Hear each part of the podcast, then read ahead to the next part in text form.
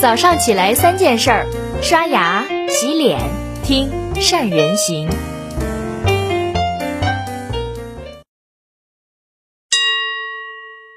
大家好，我是善人。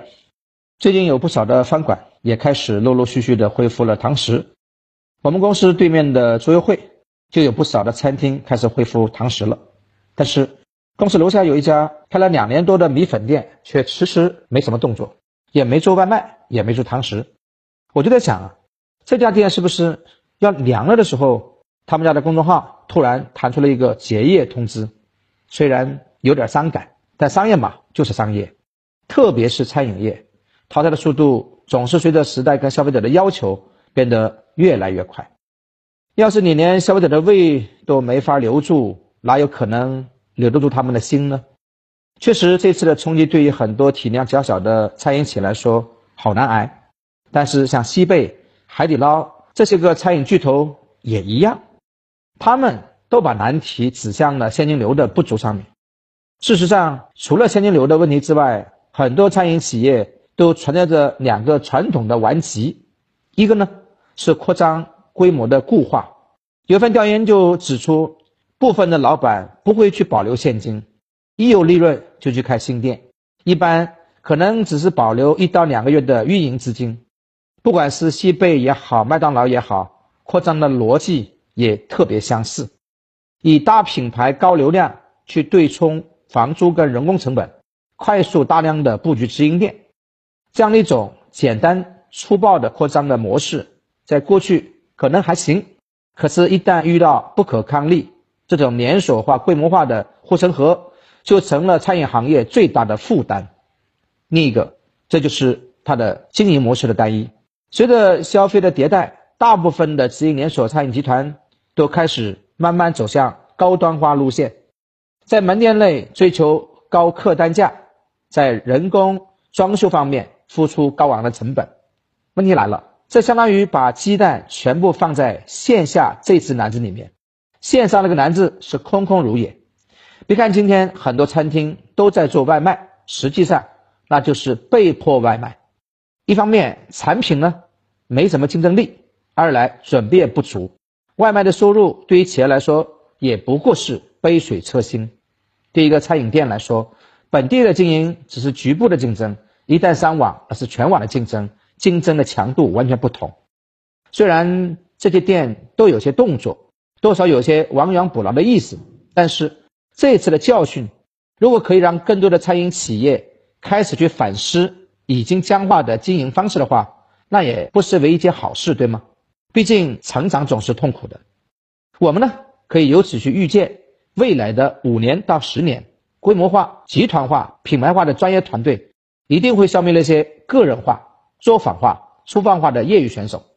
有句话叫“风物长宜放眼量”，古人曾经说：“生于忧患，死于安乐；生于安乐，可能也会死于忧患。”既然目前已经没有比现在更糟糕的情况，餐饮企业未来的路到底该怎么走呢？在这儿给到大家三个建议：第一个。重新去认识你的标品，也就是那些有固定标准、规格产品的威力。为什么肯德基、麦当劳宁愿亏本都保持营业呢？因为当吃饭都让人去考虑安全的时候，消费者一定会聚焦的点是健康、卫生、大品牌。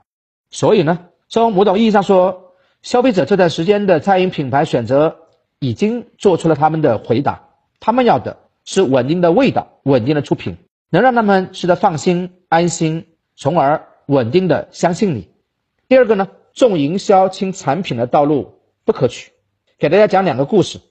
二零零三年的时候，在上海有这么一条新闻说，非典来了，上百家网红店一夜之间消失。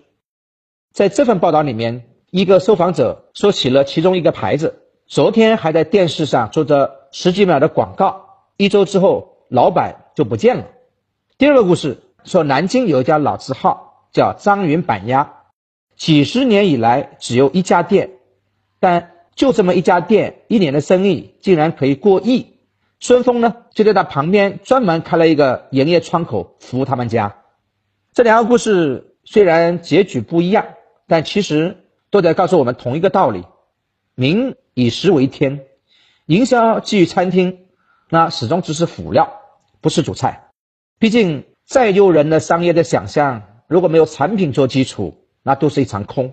特别在这次的教训之后，消费者对餐厅的要求不单只是吸引眼球这么简单。当餐厅的菜品达不到用户的要求，你的环境再好，都可能会被消费者所抛弃。这就使得那些新开业的餐厅只有两条路可选：要么出众，要么出局。第三点，别什么品类都想做，先把一个品类做到极致，几乎就成了。我以前曾经在一篇文章里面看到过一个概念，叫做区域品类冠军。什么叫区域品类冠军呢？我们都知道，中餐的菜系不只是一个八大菜系就能去说得完的。也不是每一个都适合在全国范围去扩张，有很多品类真的只能适合在区域发展。但是中国地大物博，人杰地灵，一个大省一个区都可能比西方一个国家甚至一个大洲的人口还要多。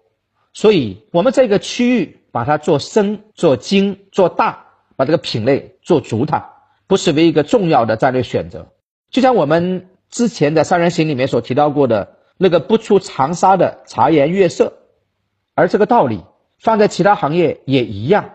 最忌讳的就是一个区域做好多个品牌，哪一个品牌都不是第一名，有的赚有的赔，或者在多个区域做同一个品牌，没有一个区域能取得压倒性优势，顾客记不得你，战线拉得很长，但是很脆弱。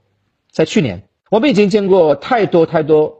因为业务的多元化而倒下的企业，你压根儿就不知道它的主营业务到底是哪一个。看上去什么都做，但盈利的项目又不多，投入的资金却不少，结果一方盈利八方分财，慢慢把企业给拖垮了。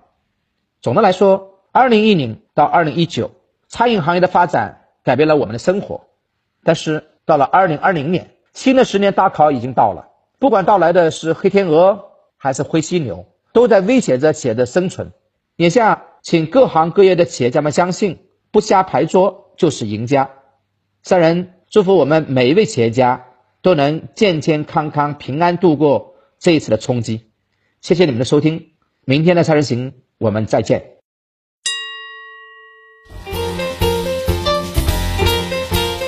关注善人行微信公众号，每天早上六点三十分，咱们不听不散。